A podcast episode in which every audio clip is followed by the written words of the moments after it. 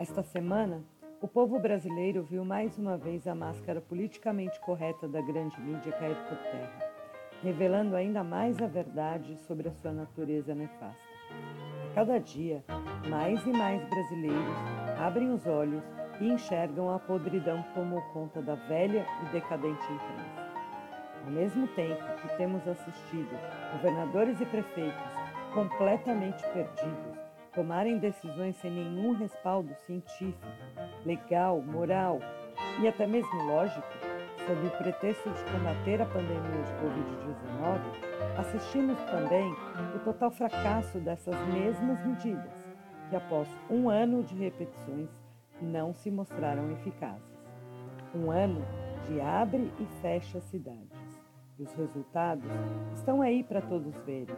Hospitais lotados, falta de leitos de UTI, pessoas ainda morrendo sem a possibilidade de um tratamento precoce, pessoas desempregadas e empresas falidas. Um ano de pandemia serviu para comprovar cientificamente que este tipo de ação não ajuda a controlar a disseminação do vírus.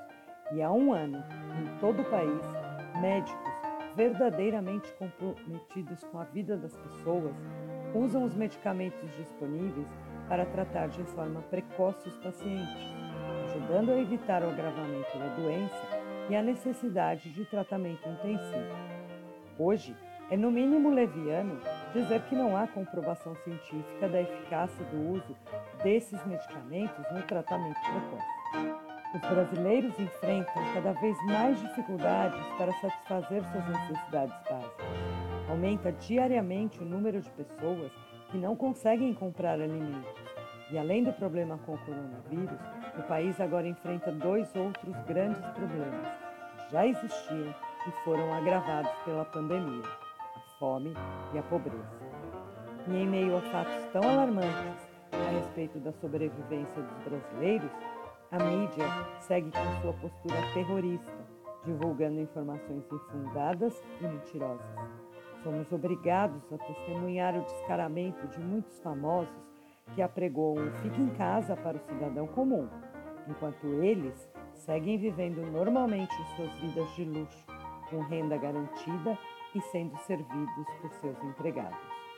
Enquanto a maioria da população está apreensiva quanto ao dia de amanhã, existe uma classe de pessoas hipócritas, sem sentimentos, que pregam que os outros façam aquilo que elas mesmas não fazem, capazes de dizer em rede nacional que o choro é livre. Quando ouvimos uma apresentadora de telejornal dizer isso, como se a preocupação das pessoas com o próprio sustento e dos seus familiares fosse algo insignificante, ou como se a fome fosse algo suportável, podemos jogar a pá de cal na velha imprensa. Está ética e moralmente mal. Quando alguém desdenha do sofrimento alheio em meio a uma pandemia tem ceifado vidas, comprovamos que o mundo está seguindo rápido para o abismo.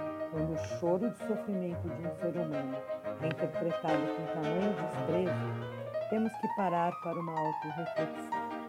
Quando a fome já não é capaz de sensibilizar as pessoas, é porque estamos perdendo a nossa humanidade.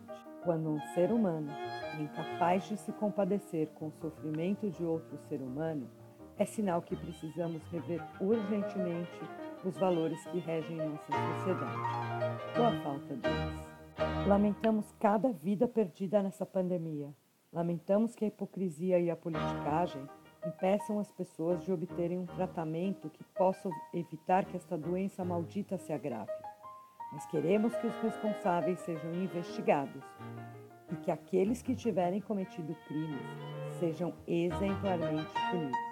Nós, da mídia independente, estaremos aqui cobrando e denunciando todos os abusos, todo o autoritarismo, todos os crimes cometidos contra a nação. Todo esse sofrimento do nosso povo não terá sido em vão. A justiça, cedo ou tarde, prevalecerá.